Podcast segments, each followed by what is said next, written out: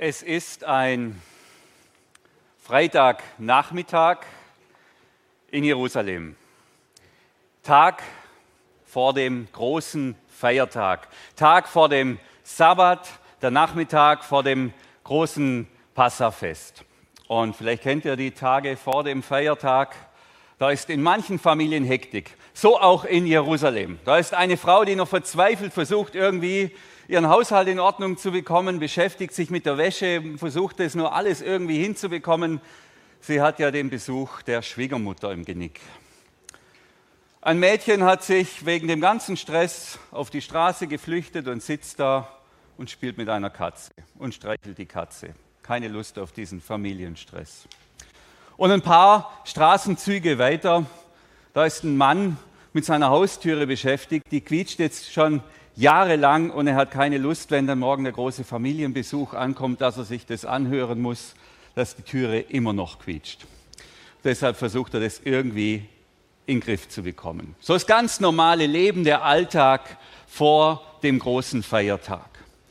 Und während die Menschen da beschäftigt sind in Jerusalem am frühen Freitagnachmittag, wird nur ein paar Meter davon entfernt, auf dem Henkerberg von Jerusalem, könnte man sagen, werden von römischen Soldaten drei Kreuze aufgestellt. Da sind drei Männer angenagelt und diese drei Männer sterben. Während das ganze normale Alltag da seinen Gang nimmt, sterben diese drei Männer. Und einer davon, der Mann in der Mitte, umringt von Soldaten und vielleicht auch anderen Männern in größerem Abstand, Frauen und Kinder. Einer davon, der in der Mitte ist Jesus, der da am Kreuz hängt und blutet und leidet und quälend langsam erstickt und verblutet dort am Kreuz. Und das alles mitten im Leben, nur ein paar Meter davon entfernt. Ähm, das ist der normale Alltag. Ich habe hier so ein Bild von Jesus, ähm, wie es vielleicht ausgesehen hat. Nicht schön. Man sieht den Schmerz, man sieht das Blut, das Leid. Und ich habe hier dieses Bild nicht zu unserer Unterhaltung, gell? nicht zum Voyeurismus, wenn man so will, sondern um uns zu vergegenwärtigen, dass der Tod von Jesus ein konkretes Leiden war. Die Theologen, die reden ja gern dann vom Kreuzestod. Und wir werden uns dem Thema auch nachher nähern. Wir werden das Thema vom Sterben von Jesus bedenken in unserem Kopf und mit unserem Herz, aber wir sollten nie vergessen. Und deshalb dieses Bild, dass es ein konkretes furchtbares, schmerzhaftes Leiden vom Menschen Jesus war. Das war kein Ding, der Kreuzestod. Das war nichts Abstraktes, sondern Jesus hat hier wirklich furchtbar gelitten und ist auf schreckliche Art und Weise gestorben.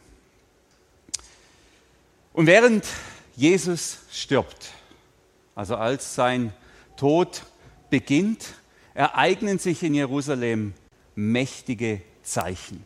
Irgendwas passiert ja, das diesen Tod einzigartig macht, ganz besonders macht, das kann man sagen. Wir wissen das von vier Männern, die jeweils einen Bericht verfasst haben über das Leben von Jesus, die das alles aufgeschrieben haben und die haben sich viel Zeit genommen, hier auch im Detail festzuhalten, was da passiert ist, als Jesus gestorben ist. Und die überschreiben, beschreiben übereinstimmend, dass da mächtige Zeichen passiert sind, als Jesus gestorben ist. Thomas hat ja letzten Sonntag über die Zeichen oder über Zeichen gesprochen und Zeichen, die weisen immer, immer über das hinaus, was da eigentlich passiert. Also wir haben den Alltag, Frau, Kind, Mann, Katze. Wir haben Jesus, der auf furchtbare Weise gleichzeitig stirbt und dann ereignen sich diese Zeichen. So ist es aufgeschrieben. Das Erste, was passiert ist, dass es schlagartig dunkel wird. Es wird auf einen Schlag stockdunkel in Jerusalem. Der Lukas, der hat es so formuliert, der sagt, die Sonne ist nicht mehr oder die Sonne war nicht mehr. Das war ein Blackout der Sonne, wenn man so will, gell? komplette Dunkelheit. Und die Frau, deren ihre größte Sorge vorher ihre Wäsche war und schafft sie das alles mit den Tischdecken für das Passamal und so weiter, die hat jetzt ganz andere Sorgen. Irgendwie tastet sie sich jetzt zurück ins Haus, runter von der Terrasse, will sie irgendwie sich in Sicherheit bringen. Und gleichzeitig in dieser Finsternis ist im Tempel von Jerusalem gar nicht finster. Der wird beleuchtet von, von Fackeln oder irgendwelchen, von irgendwelchen Feuern. Und gleichzeitig in dieser Finsternis, und das ist das zweite große Zeichen, macht es mit einem riesen Ratsch. Und der Vorhang inmitten des Tempels, der das Allerheiligste vom Heiligen trennt, zerreißt mittendrin in dem Moment, als Jesus stirbt. Und da sehen wir schon Zeichen, die gehen weiter über das hinaus, was da passiert. Es wird dunkel, das Licht ist nicht mehr, die Dunkelheit. Dann zerreißt der Vorhang, der den, der den Raum Gottes von den Menschen abtrennt, der zerreißt. Es geht aber noch weiter. Es ereignet sich auch ein Erdbeben, aber es ist ein besonderes Erdbeben. Die Erde grummelt, die Erde bebt, die Erde wackelt. Aber was passiert ist nicht, dass die Häuser einstürzen. Zumindest schreibt da keiner was davon aus. Sondern was passiert, das ist das Zeichen hier, die Erde bricht auf. Gell? Wie ein Apfel, den man zerreißt. So zerreißt die Erde. Und die Katze, die flieht natürlich von dem Mädchen. Und das Mädchen versteckt sich und die Katze versteckt sich. So erschreckend ist das. Gell? Die Erde zerreißt, die bricht richtig auf. Wir haben das unlängst in der Türkei gab es dieses Erdbeben. Ich habe da ein kleines Video dabei, nur dass wir mal von den sehen, was das heißt, wenn die Erde aufbricht, wenn die Erde zerreißt von einem Erdbeben.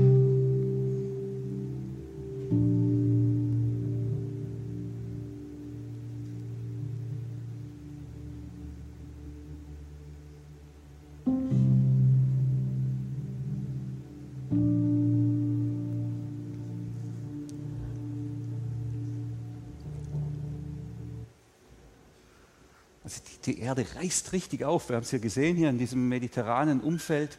Und das in Jerusalem. Ja, die Felsen brechen auf, so beschreibt es uns Matthäus. Und dieser, diese Risse von diesem Erdbeben, das sich ereignet, als Jesus stirbt, die ziehen sich durch die ganze Stadt und auch durch den Friedhof. Und dort sind dann plötzlich die Leichen sichtbar der Verstorbenen. Und Matthäus beschreibt, dass manche dieser Verstorbenen wieder auferstehen und durch die Stadt laufen. Und dem Mann, der gerade noch mit seiner Türe beschäftigt ist, dem fällt vor Schrecken der Hammer auf, Fuß, auf den Fuß, als er seinen verstorbenen Onkel da vorbeilaufen sieht. Gell? Plötzlich passiert da was, was das Leben von allen Menschen ändert und beeinflusst. Und wir wissen und wir ahnen, dieser Tod von Jesus ist auf der einen Seite der schreckliche Tod eines Menschen. Und auf der anderen Seite ist dabei, wenn das flankiert wird von so mächtigen Zeichen, noch was viel, viel viel Größeres am Werk. Hier passiert was ganz, ganz Außergewöhnliches, das ins Leben von allen Menschen, von allen Menschen damals und heute hineingeht. Jetzt, was machen wir mit diesem Sterben? Wie, wie, wie deuten wir das? Was, was kann man damit anfangen? Und ich glaube, und es bewegt mich, je älter ich werde, desto mehr, hier ist auch Demut gefragt. Letzten Sonntag ging es darum, am Palmsonntag hatten wir hier so eine Meditation, dass wir über das Leiden von Jesus nachdenken möchten und über die Liebe Gottes, die da drin sichtbar wird, dass wir die an uns ranlassen möchten. Das war sehr bewegend für mich, aber ich merke ja, ich will das nicht nur irgendwie verstehen, ich will das erfahren, ich will mich darauf einlassen im Wissen, im Wissen, dass hier was passiert ist, das weitaus größer ist als das, was ich mir denken kann, was ich in meinem kleinen Kopf verstehen kann. Und selbst die Bibel, die Autoren der Bibel beschreiben ja ganz unterschiedliche Dinge in ihrer Deutung dessen, was da passiert ist. Da gibt es nicht nur eine Sache, sondern das hat ganz verschiedene Aspekte, dieses Sterben von Jesus. Und deshalb ist es gut, Jahr für Jahr an Karfreitag darüber nachzudenken. Denn da tun sich immer ganz, ganz neue Entdeckungen und Erkenntnisse auf und es zeigt sich immer wieder auf eine ganz neue Art und Weise. Auch wenn es kaum zu glauben ist, die Liebe Gottes, die Liebe Gottes zeigt sich in diesem furchtbaren Tod. Was wir heute tun, ist, wir folgen eine der, ich sage es jetzt mal, Hauptdeutungslinien der Bibel zum Thema Sterben und Leiden von Jesus. Der große Apostel Paul, Paulus, der ähm, viel geschrieben hat und viel darüber nachgedacht hat, über das, was da passiert ist mit Jesus, der schreibt ein Manifest an die Gemeinde in Ephesus, könnte man sagen, da schreibt er sozusagen auf, was ihm ganz wichtig ist, was ganz wichtig ist für den christlichen Glauben. Und dort formuliert er Folgendes und fasst zusammen eine der zentralen Deutungen, was hier geschehen ist, als Jesus am Kreuz gestorben ist. Und jetzt wird es theologisch. Also sind mindestens drei Begriffe drin, die wir in unserem normalen Alltag gar nicht mehr benutzen. Durch Jesus Christus, sagt Paulus, der sein Blut am Kreuz vergossen hat, sind wir erlöst. Sind wir erlöst. Sind unsere Sünden vergeben. Und das verdanken wir allein Gottes unermesslicher Gnade. Also hier haben wir den Begriff der Erlösung drin, wir haben den Begriff der Sünde drin und den Begriff der Gnade. Drei relativ große, sperrige theologische Begriffe. Erlösung, das kommt aus der Sprache der Sklaven. Wenn man einen Sklaven befreit oder freigekauft hat, dann war er erlöst. Also diese Erlösung hier bedeutet durch Jesus und durch sein Blut, ich habe hier mal andeutungsweise eine rote Flüssigkeit dabei, um uns das zu vergegenwärtigen. Durch sein Blut, sagt Paulus, sind wir erlöst, befreit. So wie Sklaven befreit werden, sind wir durch dieses Blut von Jesus befreit. Und da merkt man schon, da tun sich Fragen auf. Herr, wie funktioniert es? Wie geht es? Und dann geht es weiter. Sind uns unsere Sünden vergeben? Sünden, Schuld kann man auch sagen. Schuld oder Sünde, ich denke, das darf man in diesem Zusammenhang analog verwenden. Das hat dieses Wort, das hier steht im Griechischen, Hamatia, das hat zwei Bedeutungsebenen. Das eine ist, dass es einen Zustand beschreibt, einen Zustand, in dem wir Menschen uns befinden, der uns immer wieder dazu bringt, Dinge zu tun, die wir eigentlich nicht tun wollen oder vielleicht manchmal auch tun wollen. Der uns, der uns dahin bringt, dass wir schuldig werden aneinander. Das ist ein, der eine Aspekt der Sünde. Und der andere ist aber, dass Sünde was ganz, ganz Konkretes ist, wo ich schuldig werde an meinen Mitmenschen, wo ich ihnen Dinge antue, die nicht gut sind, die nicht dem Leben dienen, die nichts mit Liebe zu tun haben.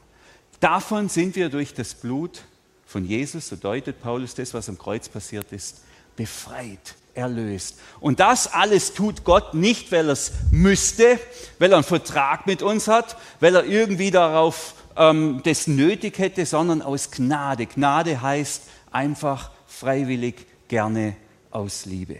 Darum geht es. Das ist unglaublich. Und das ist eine der Hauptdeutungslinien der Bibel zu dem, was da am Kreuz passiert ist. Es hat mich bewegt und beschäftigt und ich weiß auch, wir leben in einer Zeit, in der so Begriffe wie Sünde, Sünde kommt in unserem Alltag kaum mehr vor. Also sprachlich gar nicht mehr.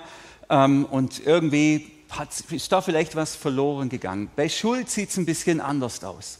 Und im Nachdenken habe ich gemerkt, das Thema Schuld ist durchaus präsent, auch in unserem Alltag und in unserem Leben. Ich hatte ja jetzt das unglaublich schöne Privileg, vier Monate lang Baupfarrer zu sein, Baupastor, gell? vor allem auf der Baustelle. Gell? Ich musste mich nie großartig umziehen, immer die gleichen Dreckkleider anziehen, war fantastisch und konnte hier mit ganz vielen Menschen von euch und anderen ehrenamtlich arbeiten. Das war ein großes Glück. Und mir ist aufgefallen, dass das Thema Schuld auf unserer Baustelle schon ein relativ ähm, präsentes, gegenwärtiges Thema war. Ganz erstaunlich. Zunächst mal war da bei uns Verantwortlichen die Schuld, äh, die, äh, die Angst davor, schuldig zu werden. Die Angst davor, schuldig zu werden. Ich erinnere mich an einen Anruf von einem unserer Planer. Wir hatten ganz verschiedene Planer für den Brandschutz und Gestaltungsplanung und dann äh, verschiedene andere Statik und so weiter. Und einer der Planer ruft mich an und er sagt, Daniel, ich konnte jetzt diese Nacht nicht schlafen. Das, was ihr da im Bauteam beschlossen habt, das geht nicht. Wenn da was passiert, bin ich schuld. Das können wir nicht tun ihr müsst mir jetzt unterschreiben, dass ihr die Schuld übernehmt, dass ihr die Haftung übernehmt, wenn da was passiert. Oder wir ändern das. Und dann habe ich gesagt, okay, wir ändern das. Ich will ja nicht, dass irgendjemand schlecht schlafen kann. Aber diese Angst vor der Schuld oder die Angst davor, schuldig zu werden, die war so groß. Immer wieder kam die Frage, ja was, wenn da was passiert? Wenn wir das so machen, wer ist dann schuld? Wer trägt dann die Schuld? Und keiner will die Schuld tragen. Keiner will das, will dieses offensichtlich, dieses Gefühl haben, will irgendwie schuldig werden an anderen. Ich bin ganz überrascht, wie häufig das vorkommt und wie stark uns das auch in die Defensive gebracht hat. Die Angst davor, schuldig zu werden. Ich will nicht schuld sein, dass das oder das oder das oder das passiert. Kann man sagen, ja gut, ihr seid vielleicht eine ängstliche Baustelle. Vielleicht erinnert ihr euch noch an Corona.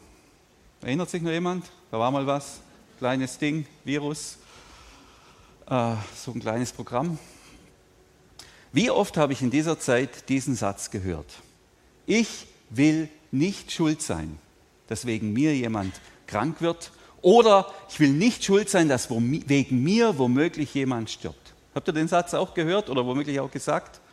Das kam richtig, richtig häufig vor. Gell? Diese Angst davor, ich könnte dann schuld sein. Ich habe dann eine Schuld. Ich hab dann, bin dann schuldig geworden. Mein Gewissen ist belastet. Das würde ich nicht ertragen. Das würde ich nicht aushalten. Und deshalb gehen wir in die Defensive, schützen uns, schützen andere immer mehr, immer stärker.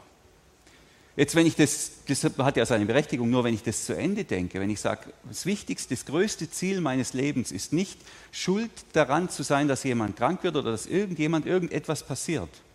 Ich weiß nicht, ob ich dann überhaupt noch aus dem Haus gehen darf oder in ein Auto steigen oder womöglich in ein SUV steigen oder sonst irgendwas.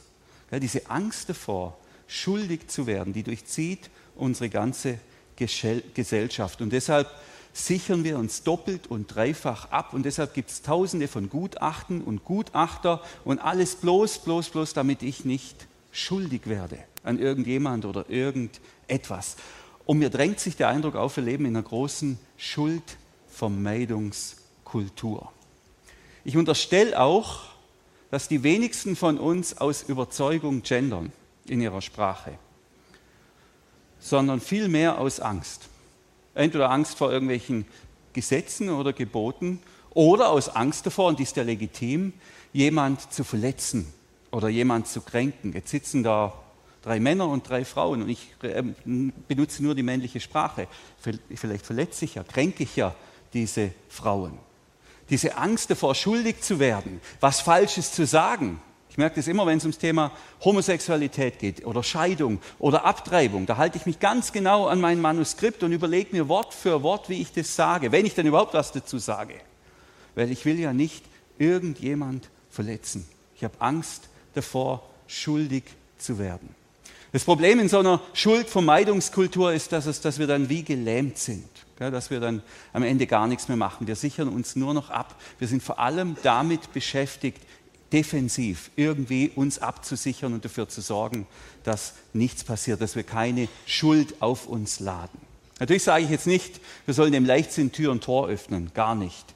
Ähm, wir sollen aber verantwortlich leben und handeln. Und mein Impuls für heute ist, einer meiner Impulse, es kommen noch mehr, ähm, wir leben in einer Gesellschaft, die so Angst davor hat, schuldig zu werden. Und in so einer Gesellschaft haben wir als Christen eine ganz gewaltige Ressource von Gott aus Gnade bekommen, nämlich die Vergebung von Jesus. Und damit können wir einen echten Unterschied machen in dieser Welt.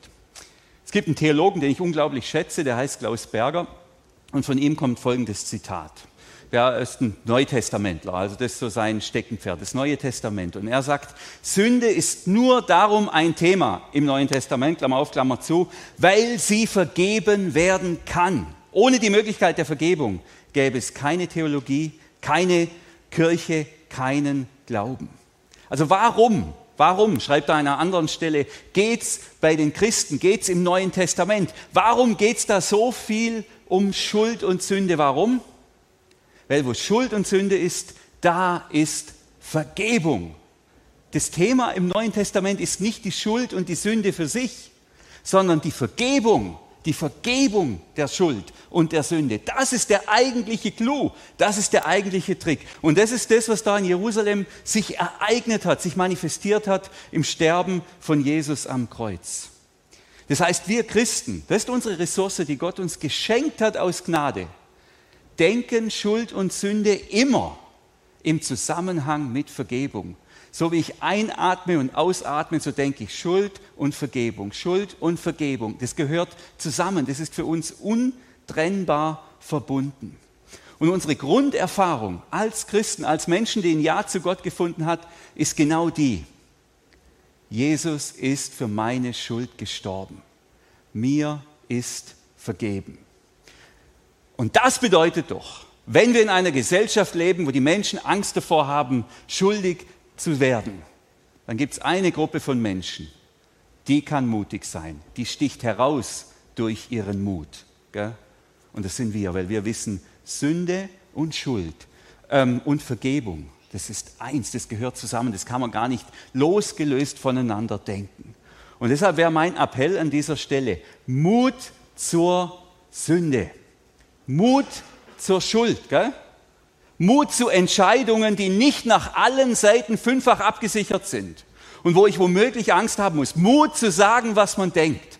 Nur Mut. Denn wo Sünde ist, ist Vergebung. Wo Schuld ist, ist Vergebung. Keine Angst vor der Sünde, keine Angst vor der Schuld. Warum? Es gibt Vergebung. Jesus hat alles klar gemacht, sozusagen. Er hat alles geregelt. Und diese Ressource stellt er uns aus Gnade, aus Liebe gerne zur Verfügung, damit wir mutig leben können, ohne immer Angst haben zu müssen, oh, jetzt werde ich da schuld und was, wenn was passiert und was, wenn ich schuldig bin, was, wenn wir schuldig sind. Durch Christus, der sein Blut am Kreuz vergossen hat, sind wir erlöst, sind unsere Sünden vergeben, die sind vergeben, keine Angst vor der Sünde und vor der Schuld. Und das verdanken wir allein Gottes unermesslicher Gnade. Natürlich, jetzt sage ich, was ich sagen muss. Ich sage nicht, lasst uns das ausnutzen. Gell? Ich sage nicht, lasst uns fremdgehen, Mut zur Sünde. Natürlich sage ich das nicht. Wir folgen Jesus nach und wir halten uns an seine Gebote. Da gibt es ja gar keine Diskussion. Aber wenn ich in die Gefahr komme, schuldig zu werden aus Liebe und mit reinem Herzen, dann sollte ich nicht davor zurückschrecken, das Risiko einzugehen, schuldig zu werden oder eine Sünde auf mich zu laden. Wir dürfen dieses Risiko eingehen, müssen keine Angst haben. Zum Beispiel bei Corona. Wenn dieser Mensch einsam ist und vielleicht mal Nähe braucht, dann darf ich das riskieren, schuldig zu werden. Oder als wir hier die Decken geschliffen haben, das war auch so ein Spektakel und gespachtelt im Ehrenamt. Ich sehe gerade schon einige Leute, die sich da grandios eingebracht haben, also eigentlich fast alle, gell, die hier waren, haben irgendwann an der Decke mitgearbeitet. 10, 15 Leute waren da samstags da und an so einer Decke, der kommt man halt nicht im Stehen, also die allerwenigsten. Da braucht man Leitern. Und jemand sagt zu mir, Mensch Daniel, bei uns in der Firma, da braucht man einen Leiterführerschein. Da braucht man einen Leiterführerschein. Da darf man nicht einfach auf eine Leiter stehen. Und so indirekt war natürlich die Frage, ja, haben die hier auch alle einen Leiterführerschein? Nein, natürlich nicht. Natürlich ist es gut, wenn man weiß, wie man auf eine Leiter steigt und dass man rückwärts wieder runtergeht und nicht vorwärts. Das ist richtig. Aber dahinter haben wir schon wieder so, so eine Angst. Die Angst, was, wenn da was passiert? Was, wenn da jetzt einer von der Leiter fällt, 30 Zentimeter weiter nach unten da oben? Was, was ist, wenn da was passiert? Wer ist dann schuld? Und wenn ich das zu Ende denke und keinen Mut habe zu sagen, ja, dann riskieren wir jetzt hier vielleicht sogar schuldig zu werden oder riskieren wir, dass was passiert, ja, dann darf am Ende hier niemand mehr helfen, beziehungsweise nur noch Leute in Vollschutz und Vollmontur dürfen auf irgendwie auf eine Leiter und andere müssen sie noch absichern. Manche Menschen, die werden schuldig, weil sie aus Angst davor, schuldig zu werden, nichts tun. Ja? Ich glaube, vielleicht ist das sogar die größte Sünde, aus Angst vor der Sünde nichts zu tun. Jesus ist da ganz eindeutig. Er erzählt uns da eine Geschichte, das ist die Geschichte von den Talenten. Da geht einer auf Reisen und verteilt sein Vermögen an drei verschiedene Männer und sagt, macht was draus aus diesem Vermögen. Und zwei von den drei, die investieren ihr Vermögen. Aber einer, einer hat Angst. Und weil er Angst hat, irgendwas falsch zu machen, schuldig zu werden, das Vermögen von dem Verwalter irgendwie, dass da irgendwas passieren könnte, der vergräbt dieses Vermögen. Und der Jesus, der, der Herr, der kommt zurück und die Herren präsentieren, was sie gemacht haben. Und der eine sagt, ich habe investiert und habe so viel erwirtschaftet. Der andere sagt, ich habe investiert und habe so viel erwirtschaftet. Und der dritte sagt, naja, ich weiß, du bist ein strenger Mann und ich hatte Angst, ich habe es einfach vergraben. Und was sagt der strenge Mann? Geh mir aus den Augen, geh mir aus den Augen. Keine Angst vor der Sünde. Die schlimmste Sünde ist die, aus Angst vor der Sünde nichts zu tun. Wir dürfen da mutig sein, wir müssen uns nicht fürchten, denn Jesus schenkt uns Vergebung. Nur Mut. Nur Mut, das ist die gute Nachricht am Karfreitag heute Abend. Durch Christus, der sein Blut am Kreuz vergossen hat, sind wir erlöst. Wir sind es. Sind unsere Sünden vergeben. Und das verdanken wir allein Gottes unermesslicher Gnade. Jetzt kann man natürlich fragen, ja, wie funktioniert das mit der Vergebung? Das habe ich ja schon angedeutet und das beschäftigt mich auch so. Wie ist die Mechanik der Vergebung? Wenn irgendwas, ich will immer wissen, wie was funktioniert. Wie funktioniert es mit den Lichtern hier im Saal? Wie funktioniert es mit der LED? Ich will das immer irgendwie verstehen. Und ich weiß nicht, ob das funktioniert, ob, man, ob das der richtige Weg ist, zu sagen, wie funktioniert das alles im Detail, damit ich das verstehe. Es gibt, glaube ich, keine Mechanik Kreuz, des Kreuzestodes von Jesus. Allerdings, allerdings gibt es schon im Alten Testament Hinweise darauf, wie Gott sich das gedacht hat oder wie das funktionieren könnte mit dem, dass Jesus stirbt und damit die, die Sünder und die Sünde erlöst und die Sünde vergibt. Wir haben im Alten Testament den Sündenbock, das Tier, das einmal im Jahr die das unschuldige Tier, das einmal im Jahr die Sünde des Volkes in die Wüste getragen hat. Das gibt's. Ähm, also dieses Motiv, dass der Unschuldige leidet und damit den Schuldigen befreit, das finden wir schon immer wieder in der Bibel, auch im Alten Testament. Warum das so ist, weiß ich nicht. Aber Gott hat es offensichtlich so festgelegt und so wie ich mein Handy benutze, auch im, ohne zu wissen, wie es funktioniert, so verlasse ich mich auch darauf, dass diese Vergebung funktioniert, auch wenn ich nicht genau weiß, wie. Eines weiß ich, eines weiß ich und das macht es sehr plausibel. Ähm, Jesus stirbt unschuldig. Jesus stirbt unschuldig. Thomas hat letzten Sonntag sehr eindrücklich darüber gepredigt der mächtigste Mann in ganz Israel, ja, der mächtigste Mann, der Pilatus, auch wieder ein Römer, auch wieder ein Feind, auch wieder ein Gegner, gell? eigentlich einer, der da nichts zu, zu, suchen hat in dem Spiel, der spricht Folgendes aus im Lukas-Evangelium, der hat uns das äh, aufgeschrieben, der sagt, ich finde keine Schuld an diesem Menschen. Ja? Der, der eigentlich der weltliche Anführer, der eigentlich froh wäre, er hätte irgendeinen Grund, diesen Jesus zu verurteilen, diesen Jesus irgendwie quasi über die Klinge springen zu lassen. Das würde ihm ja dienen, da wäre wär, wär eine gute Sache. Der findet nichts und er sagt, ich kann dem nicht mal einen Punkt in Flensburg geben, gar nichts. Da gibt es nichts. Dieser ist unschuldig, da gibt es gar nichts. Wer kann das sagen von sich? An mir ist keine Schuld. Kannst du das sagen, Petra? An dir ist keine Schuld? Nein, ja? ich kann es auch nicht. Jesus kann es. Jesus kann es. An mir ist keine Schuld. Und ausgerechnet er wird so schrecklich und wird so fürchterlich bestraft. Für was? Für was? Für nichts. Ja? Für nichts. Oder wenn man es anders dreht, für alles. Nämlich für alles, was unsere Schuld ist. Das ist so eine mächtige Linie in der Bibel. Der Unschuldige leidet für den Schuldigen und befreit, erlöst damit den Schuldigen. Durch Christus, so sagt Paulus wieder, der sein Blut am Kreuz vergossen hat, sind wir erlöst, sind unsere Sünden vergeben. Und das verdanken wir allein, allein, nur, ausschließlich Gottes unermesslicher Gnade.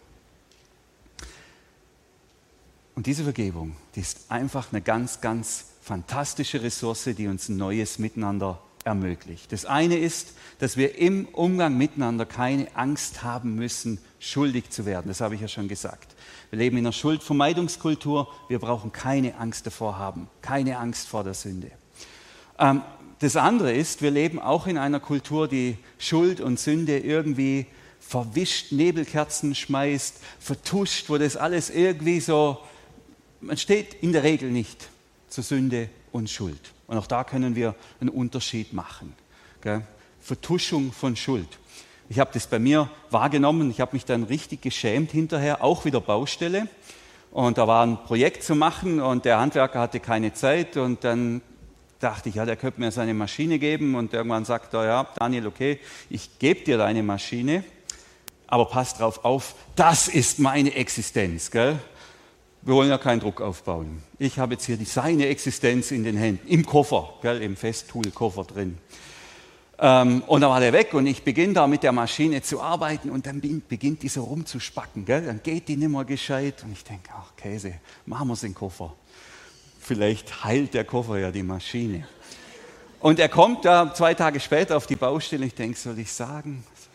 Ah nee, ähm, ich probiere es nun mal. Vielleicht war es ja, vielleicht lag es in unserem Strom hier. Er geht wieder und ich nehme die Maschine wieder raus und mache weiter. Und wieder geht's los. Wieder, wieder funktioniert die nicht gescheit. Oh, das war mir so peinlich. Ich mache sie wieder in den Koffer. Gell? Und wieder kommt er, gell? fast schon wie bei Petrus mit dem Hahn. Und wieder denke ich, ah, sagst mal nichts.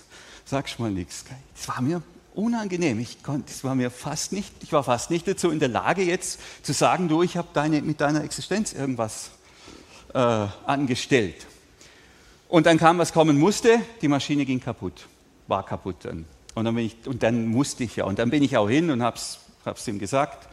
Und unsere Gemeinde hat dann eine neue Maschine gekauft, vielen Dank. Ähm, und die Sache war wieder gut. Warum ist mir das so schwer gefallen? Warum ist es mir so schwer gefallen? Ich gehöre doch zu den Menschen, die wissen, die wissen, dass mir meine Schuld von Gott in jedem Fall vergeben ist. Warum fällt es mir so schwer, den Anstand zu zeigen und hinzustehen und Verantwortung zu übernehmen? Das war ein Lehrstück für mich. Gell? Aber so funktioniert es auch in der Welt. Gell? Da vertuscht man und murkst da irgendwie rum und verschweigt und da, da funktioniert es nicht so gut. Wir wissen, dass uns vergeben ist in jedem Fall von Gott. Und deshalb können wir hinstehen und zu unserer Schuld stehen. Ob wir es absichtlich gemacht haben oder nicht, spielt doch gar keine Rolle. Da geht es ja dann schon los mit dem ganzen Rechtfertigungspalaver. Und das ist mein zweites Anliegen für heute, dass wir aus dieser Ressource Vergebung auch da einen neuen Umgang miteinander finden. Und da habe ich ein, eine letzte Baustellengeschichte ähm, wir hatten mehrere Situationen, wo die Emotionen, sage ich mal, hochgekocht sind. Und da war eine Situation, die darf ich auch erzählen, da habe ich auch nachgefragt. Da war Ali, unser Zimmermann, der hier wirklich Unglaubliches geleistet hat. Der heißt Patrick, nicht dass jemand denkt. Der heißt Patrick, der hat Unglaubliches geleistet und der war an seinem letzten Tag hier. An seinem letzten Tag war er draußen an der Türe mit irgendeiner Abdichtung beschäftigt. Und es hat fürchterlich gestunken. Und da war da ein anderer Handwerker und der musste halt da gerade in der Nähe arbeiten. Und dem hat es gestunken, dem hat es so richtig gestunken. Der ist aus der Haut gefahren, hat getobt und hat sich dann eine Maske geholt. Und also ein Riesendrama, ein Riesenskandal hat den Ali da rund gemacht, weil ihn das irgendwie so angetriggert hat. War dann der letzte Arbeitstag und ich dachte, na toll, jetzt haben wir drei Monate so super zusammengearbeitet und jetzt zu seinem letzten Tag kann er so nach Hause gehen. Er ist dann nach Hause gegangen.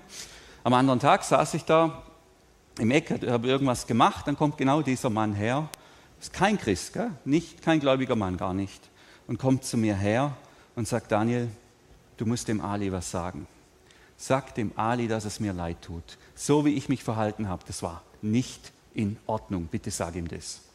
Und ich hatte dann die richtig schöne Aufgabe, diese Entschuldigung zu überbringen und auch die Vergebungszusprüche dann wieder entgegenzunehmen. Für mich war das der Moment, das war, ich würde mal sagen, das spirituelle Highlight auf der Baustelle. Dass da einer hergeht und mich nicht voll labert, warum er jetzt so lang da und was ihn und keine Geschichte erzählt, sondern einfach sagt, das war nicht in Ordnung. Das war richtig anständig. Und er dachte, genau so muss es sein. Und wer kann's, wer könnte es nicht tun, wenn nicht wir? Weil wir wissen eins, uns ist vergeben. Da müssen wir doch nicht immer einen riesen Sermon halten, warum ich jetzt und die Mama früher und der Papa und das war noch schwierig und das war noch schwierig und am Ende bin ich ja gar nicht mehr schuldig. Ich kann ja gar nichts dafür, ich bin ja nur selber das Opfer. Nein, lass uns doch einfach hinstehen und sagen, es tut mir leid, wenn wir schuldig geworden sind, das war nicht in Ordnung, bitte vergib mir. Im Hinterkopf können wir schon grinsen, wir wissen doch, dass Gott uns schon vergeben hat.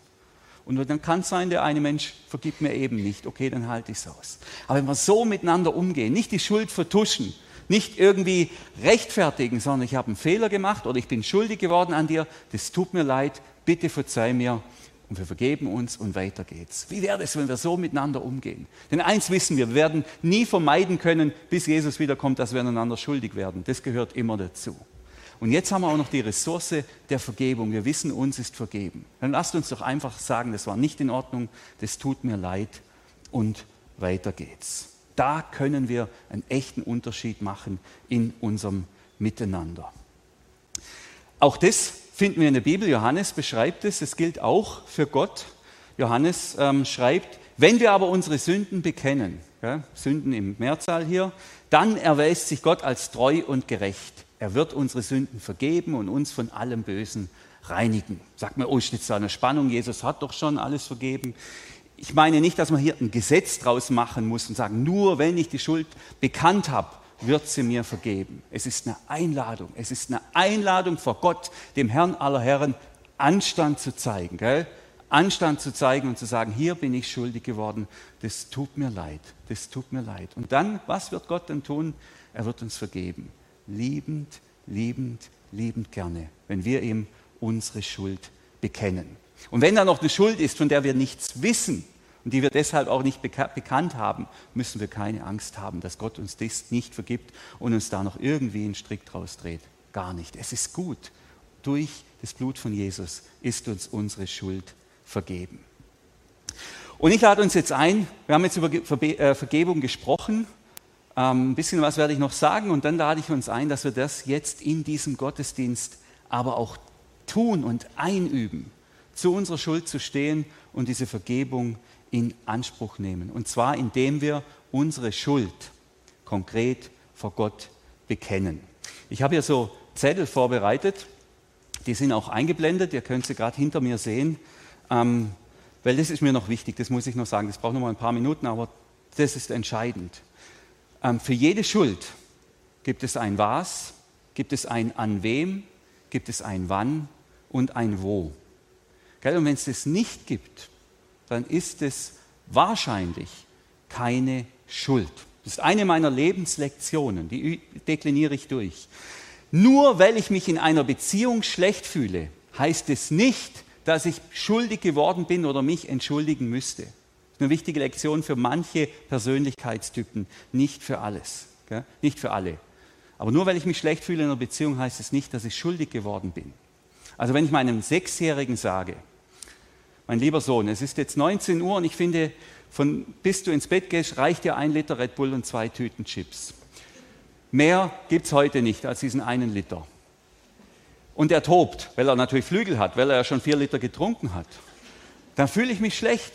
Natürlich fühle ich mich schlecht. Es fühlt sich schlecht an, Grenzen zu setzen. Es fühlt sich total ekelhaft an, jemand zu sagen, so, so bis hierher und nicht weiter. Muss ich mich bei ihm entschuldigen? Nein, muss ich nicht. Ich muss es einfach aushalten, dass ich mich schlecht fühle.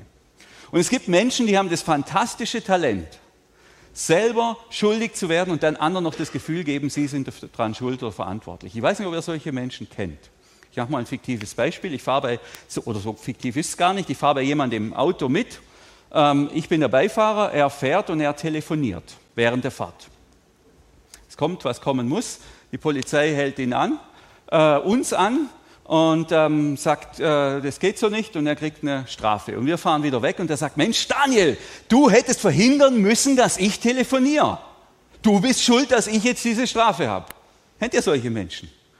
Ja? Ich bin überhaupt nicht schuld. Der gibt mir nur das Gefühl, ich bin schuldig. Ich fühle mich auch nur irgendwie schlecht und kurz davor, mich zu entschuldigen, merkt er, nee, stopp, stopp, Fehler. Sein Problem, nicht meins. Gell? Also da muss man schon ein bisschen aufpassen. Nur wenn man sich schuldig fühlt, heißt es nicht, dass man schuldig ist. Und dann muss man sich auch nicht hunderttausendmal entschuldigen, weil da wird nämlich gar nichts gut oder besser. Jemand kommt zu mir und entschuldigt sich dafür, dass er nicht auf dem Bau geholfen hat. Muss man sich dabei, ist man da an mir schuldig geworden? Wäre ja schön, wenn ich so bedeutend wäre. Aber ich bin es nicht. Ich bin es nicht der ist nicht an mir schuldig geworden, sage ich. Ist natürlich von Loyalität und so weiter, ich kenne das Pflichtgefühl über ich, was auch immer, das kann, kann ich ja alles nachvollziehen, aber es ist keine Schuld. Muss man sich nicht bei mir entschuldigen. Aber vielleicht hat der Mensch einen Impuls von Gott gehabt. An einem schönen Samstag auf dem Sofa hat Gott zu ihm gesagt, du geh mal auf die Lindenwiese und hilf da auch mit. Bring dich mal ein bisschen in Wallung. Und er ist auf dem Sofa liegen geblieben. Muss er sich nicht bei mir entschuldigen, aber bei Gott. Ungehorsam nennt man das. Also das gibt es vielleicht schon. Also, was? Das Was ist schon entscheidend. Also wenn wir jetzt in den Lobpreis gehen mit der Frage, Heiliger Geist, gibt es da irgendwas, wo ich schuldig geworden bin? Ähm, und dann stellt sich so ein schlechtes Gefühl ein. Dann denk mal drüber nach. Was war die Schuld? Was war die konkrete Schuld? Und die zweite Frage, an wem bin ich denn schuldig geworden? An wem konkret? Und wenn ich eigentlich, wenn mir niemand einfällt, an wem ich da, ich fühle mich zwar schlecht und irgendwie fühlt sich das auch schuldig an, aber ich wüsste jetzt gar nicht, an wem ich schuldig geworden bin. Ja, dann brauche ich da auch die, die, diese Sünde da nicht aufschreiben oder bekennen. Aber in der Regel zeigt mir es der Heilige Geist schon. Also war es zum Beispiel Lüge. Ich habe meine Frau angelogen. An wem? An meiner Frau. Wann? Gestern? Wo? Zu Hause in der Küche. Ganz konkrete Sache. Ganz konkrete Sache. Das ist meine Schuld, die mir der Heilige Geist jetzt, also hat er mir jetzt nicht gezeigt, aber hätte ja sein können, er hätte es mir gezeigt. Und dann wird die Aufgabe sein, oder ist die Einladung, das zu tun, diese Schuld, die da aufgeschrieben ist, hier liegen auch die Zettel und die Stifte, in dieses rote, in diese rote Flüssigkeit, symbolisch für Blut, einzutauchen. Die ist dann ein bisschen feucht, die kann man dann noch an diesem, an diesem Küchentuch hier ein bisschen wieder abwischen und dann trocknen lassen bis zum Ende vom Gottesdienst, einstecken, im Wissen und Dankbarkeit in Lob, äh, dankbar in die Lobpreiszeit gehen. Danke, Jesus, dass du für meine Schuld gestorben bist. Danke, dass du mir vergeben hast.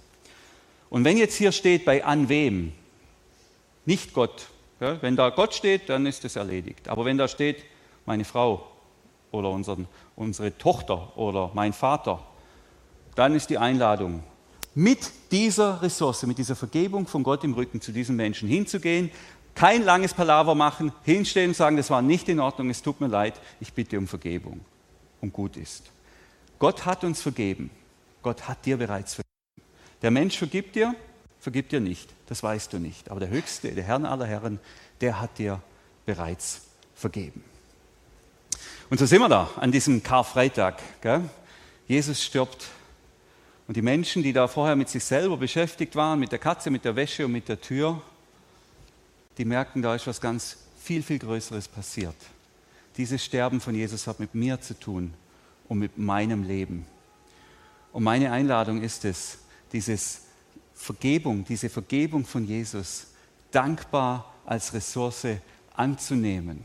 Und da, wo ich wirklich schuldig geworden bin, da, wo ich wirklich schuldig geworden bin, auch hingehen und Gott um Vergebung bitten, im Wissen, er vergibt mir und ganz anständig meine Mitmenschen auch um Vergebung zu bitten. Gott segne euch, kommt gerne nachher vor, in der Lobpreiszeit ist alles vorbereitet. Wir haben auch ein Gebets- und Segnungsteam, so wenn ich richtig weiß, das sind die Damen mit dem grünen Schal, wenn ihr nach draußen geht, beten sie auch gerne für euch, sprechen euch Mut zu, sprechen euch den Segen oder auch die Vergebung Gottes zu. Amen.